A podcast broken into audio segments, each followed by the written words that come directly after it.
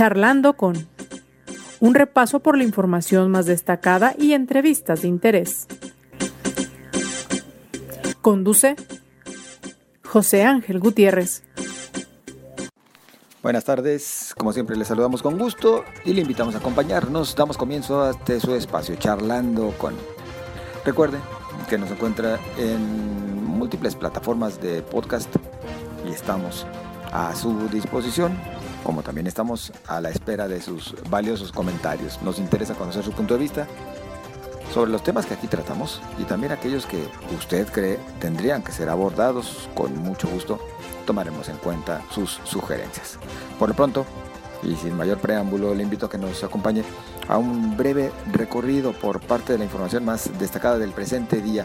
Después, una charla con el consejero presidente del Instituto Nacional Electoral en Jalisco, el maestro Carlos Manuel Rodríguez Morales, y es que ya estamos a unos días del proceso electoral extraordinario en San Pedro Tlaquepaque. Tendremos que conocer con detalle cómo se han afinado los detalles, cómo se encuentra todo. Justo hoy dio comienzo la veda previa a la elección, insistimos, de este domingo 21. Así que yo le invito a que nos acompañe. Además, cómo se encuentran los ánimos desde los partidos políticos, los candidatos, la ciudadanía en general e inclusive la expectativa del órgano electoral a propósito de temas de seguridad bueno, lo estaremos comentando, así que quédese con nosotros. El gobernador del estado, Enrique Alfaro, señaló que el gobierno federal no avisó sobre el operativo en el que fue detenida la noche de lunes Rosalinda N., esposa de Nemesio Ceguera, líder de un grupo delictivo. El mandatario estatal indicó que hasta el momento no hay una alerta por reacciones del crimen organizado, aunque recalcó que siempre hay el riesgo. El gobierno de Jalisco confirma que la Secretaría de Marina y el Ejecutivo y el Ejército reforzaron la seguridad en la zona metropolitana de Guadalajara con 400 elementos más. La Fiscalía del Estado investiga cuatro elementos activos de la Comisaría de Seguridad Pública de Guadalajara, asignados a la Policía Metropolitana por su presunta participación en varios robos. Fuentes cercanas a las investigaciones indicaron que los oficiales fueron citados a la Comisaría de Seguridad Pública en donde los agentes investigadores los detuvieron y les presentaron ante el Ministerio Público. Juicio político. Una investigación del Ministerio Público que derive en la declaratoria de procedencia o una demanda civil. Sería solo algunas de las vías que podrían implementarse para que el magistrado del Supremo Tribunal de Justicia, José de Jesús N., pueda ser procesado por las imputaciones de haber agredido sexualmente a una menor de edad. Esto lo dijo el presidente del organismo, Daniel Espinosa.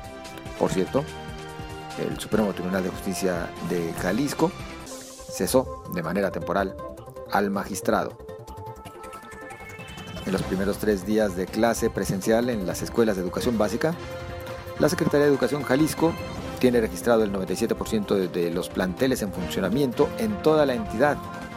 El titular de la dependencia, Juan Carlos Flores, señaló que más de 90% del millón seiscientos mil alumnos está asistiendo a los planteles educativos.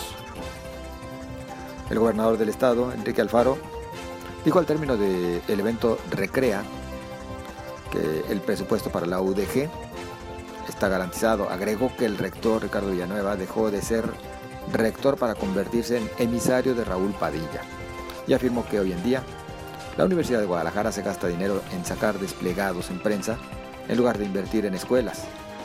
El incremento del presupuesto es evidente, señaló, y es para infraestructura educativa. Por su parte, y mediante un video en sus redes sociales, el rector general de la Universidad de Guadalajara, Ricardo Villanueva, lanzó un mensaje en el cual dijo que es necesario un presupuesto por encima de la inflación para poder seguir manteniendo la matrícula de hoy en día. Además señaló que es los comentarios que se han venido vertiendo también salen de sobra y refirió que es necesario tener funcionarios comprometidos y que los discursos de amor a la universidad se demuestren en el presupuesto.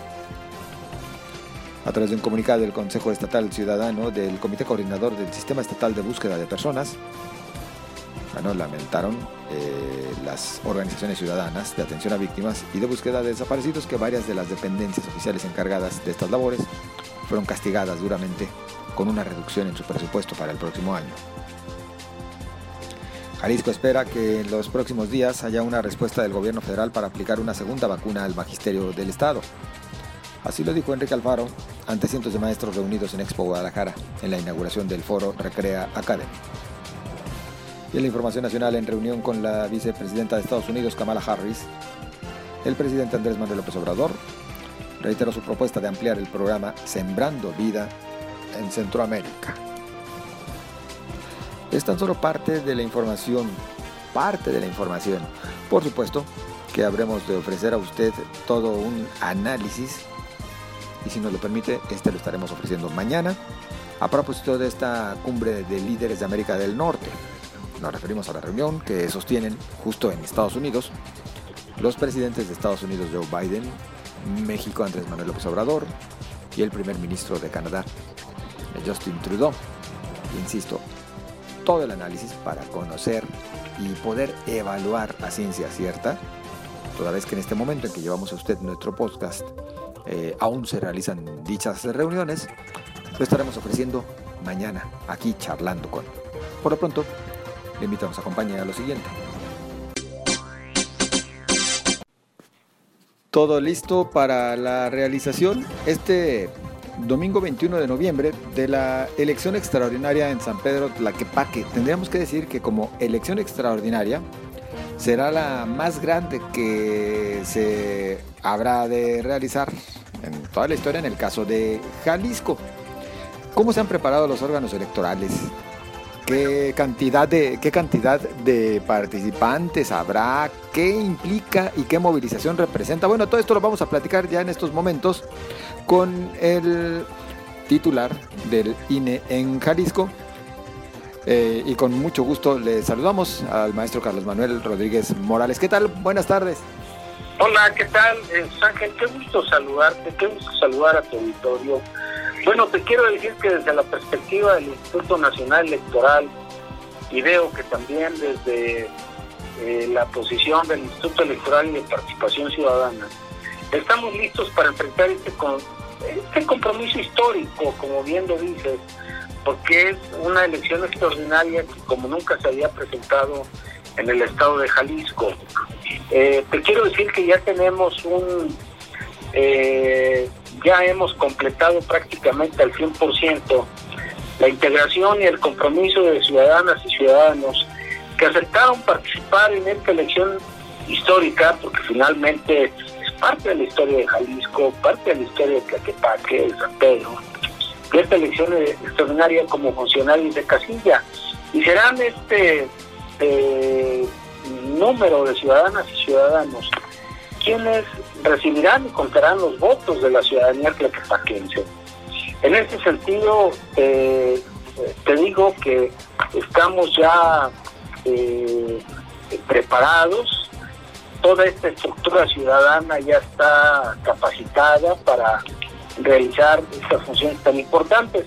Y por otro lado, ya las presidentas y presidentes de mesas directivas de casilla están recibiendo los paquetes electorales.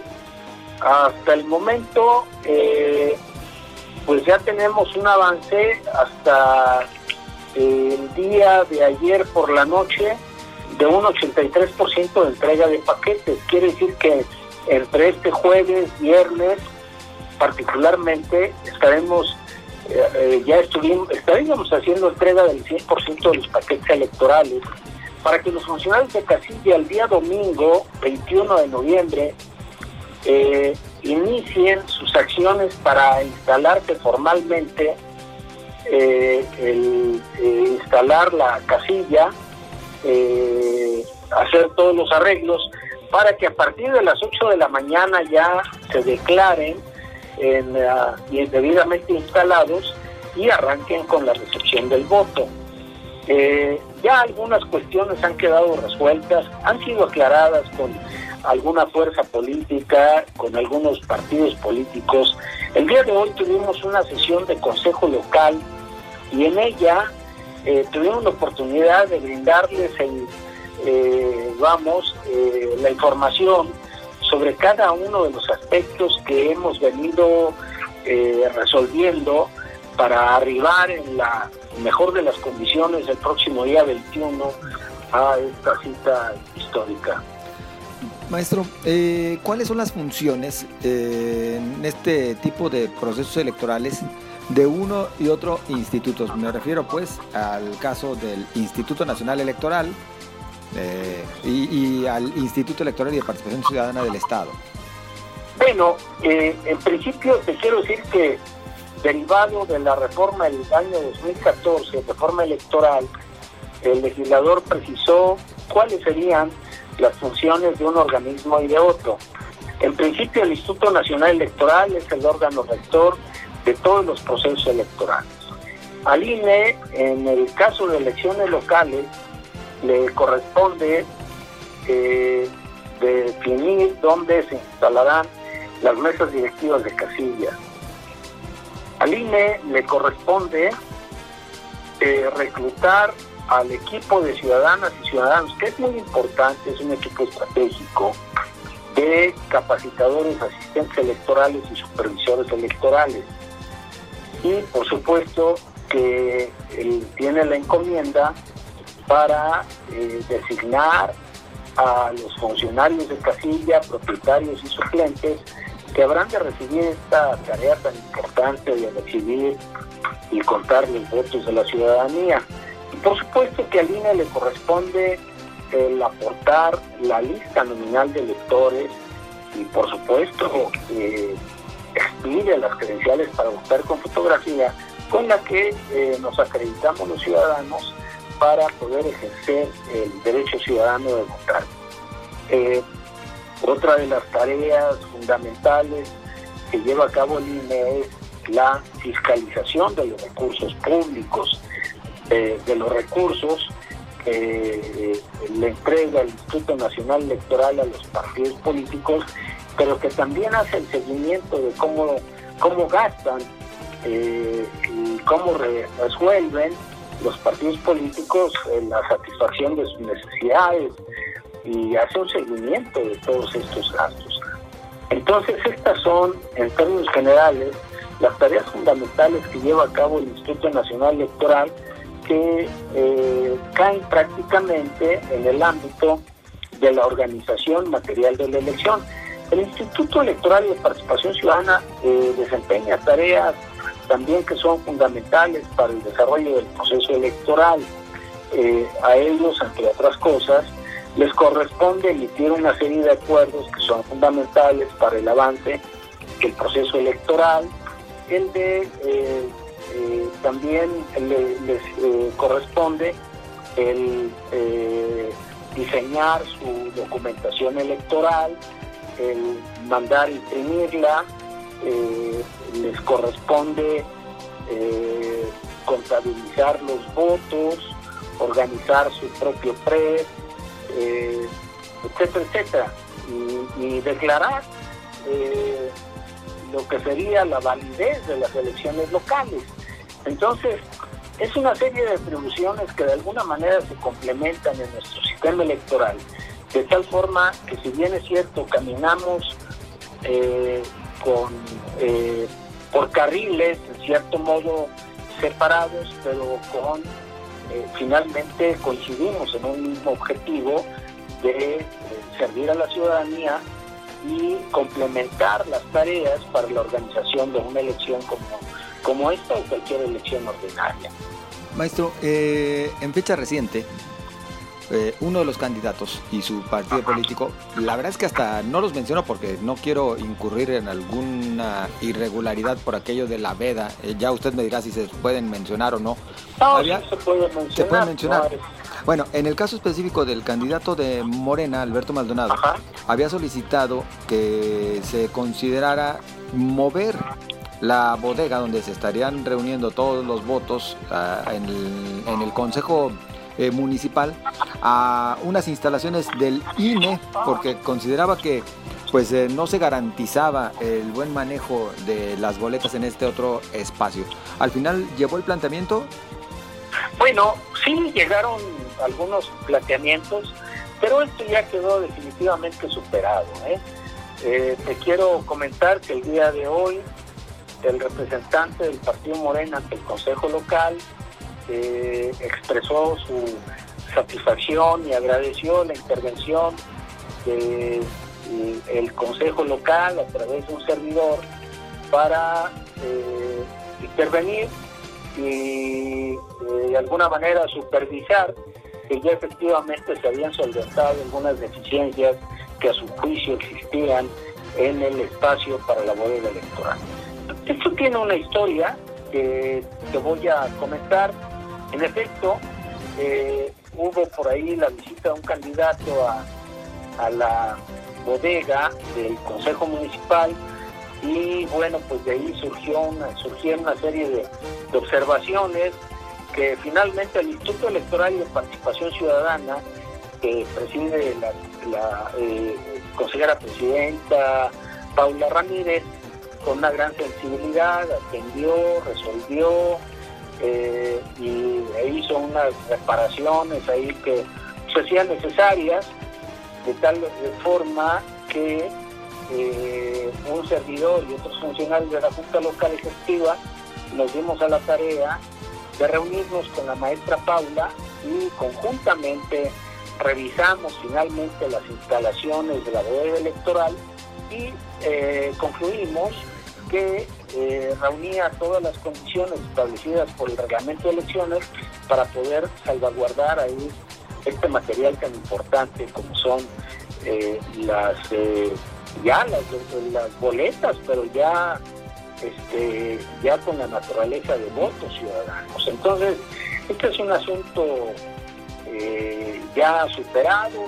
Te agrego que el día de hoy tuvimos una reunión de trabajo a la cual nos invitó la Secretaría General de Gobierno, estuvimos presentes autoridades electorales, y eh, eh, funcionarios de organismos eh, que tienen la encomienda de la seguridad pública y las presidencias de los distintos partidos políticos. Y ahí hubo oportunidad de precisar y brindar todas las seguridades con que cuenta este, este inmueble ¿no? que está ocupado por el Consejo Municipal y particularmente la bodega. Es un asunto superado. Maestro, eh, la situación que se está viviendo hoy en día en la zona metropolitana de Guadalajara, tal vez un poco de percepción, pero también de realidad. Y más en particular en el caso de San Pedro Tlaquepaque, pues sí es un tanto mm, complicada, por decirlo de alguna manera, en materia de seguridad. ¿Existen las garantías para llevar a cabo un proceso en plena libertad y sin riesgos? Totalmente, y ese ha sido el compromiso asumido el día de ayer por todas las instituciones que están vinculadas con el tema de seguridad pública. Ayer sostuvimos una reunión de trabajo en la que estuvimos presentes representantes de autoridades electorales y además eh, las autoridades militares y organismos civiles seguridad pública y el mando de la, de la Guardia Nacional y ahí eh, se plantearon todas las cuestiones relacionadas con el tema de la seguridad pública. Hoy se refrendaron en esta última reunión y bueno, te quiero decir que están dadas las condiciones para que haya total seguridad para la ciudadanía en el municipio de San Pedro Tlaquepaque y pueda salir a votar este, en un ámbito de, civilidad, eh, en libertad, y con tal eh, con total certidumbre de que su voto contará después de ser bien contado para definir quiénes gobernarán ese municipio de eh, Jalisco que es San Pedro Tlaquepaque. ¿Habrán observadores electorales? Sí, hay un número de observadores electorales.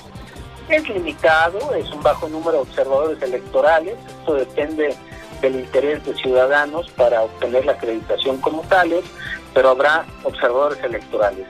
Te quiero decir que eh, un dato eh, muy importante que es el caso de eh, los representantes de partidos. La verdad, esta elección municipal extraordinaria va a tener el acompañamiento de un, bueno, un, mero, un número considerable de ciudadanos que con la camiseta partidista estarán actuando como representantes, representantes generales y ante mesas directivas de casilla. Y te repito, vamos a instalar las 578 mesas directivas de casilla, pero va, va a haber un, eh, eh, un número de ciudadanas y ciudadanos, eh, militantes de partidos políticos o ciudadanos que simpatizan con algunas siglas, que estarán actuando como representantes ante casillas o generales.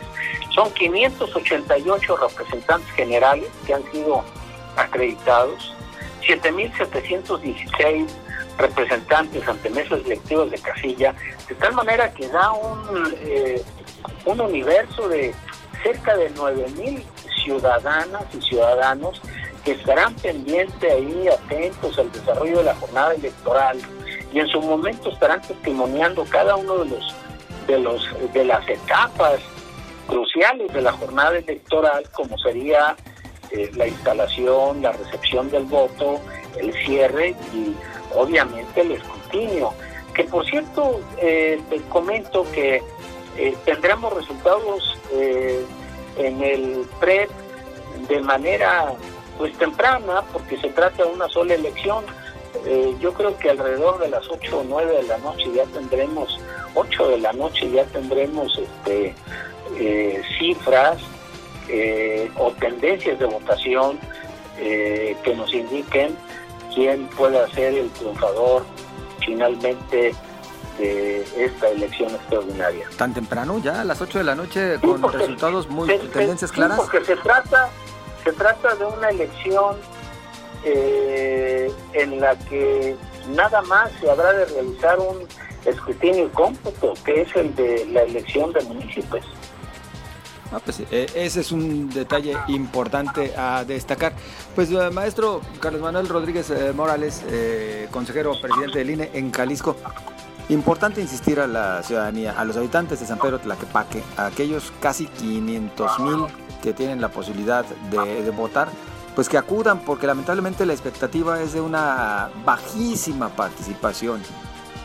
Esperemos que no y y hay que hacer esa indicación abierta a todas y todos los ciudadanos. Es muy importante la decisión que habrán de tomar para determinar quién habrá de conducir los destinos durante los siguientes meses, eh, dos años y meses, ahí en ese municipio de San Pedro Tlaquepaque. Maestro, como siempre agradecidos. Nombre a la orden y qué gusto saludarte, qué gusto saludar a tu auditorio. Muchas gracias. Es el consejero presidente del INE en Jalisco. Carlos Manuel Rodríguez Morales. Bueno, ya lo escuchó usted.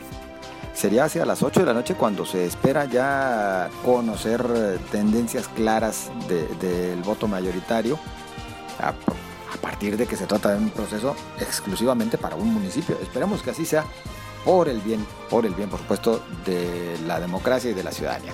Así llegamos nosotros al final de este espacio. Espero sus comentarios y espero los haga llegar a través de las redes sociales en Twitter, arroba José Ángel GTZ. En Facebook, la fanpage José Ángel Gutiérrez. Esperamos. Opine de este o del tema que usted guste. Eh, también tendremos pendiente un análisis más profundo de la reunión realizada este jueves, esta cumbre de líderes de América del Norte. Nos referimos a los presidentes de México y Estados Unidos, Andrés Manuel López Obrador, Joe Biden y el primer ministro de Canadá, Justin Trudeau. Así que esta la debemos para mañana entrar con mayor detalle al análisis, la evaluación, considerar junto con expertos cómo terminó de irle a México en esta reunión. Esperamos mañana entonces, pásela bien.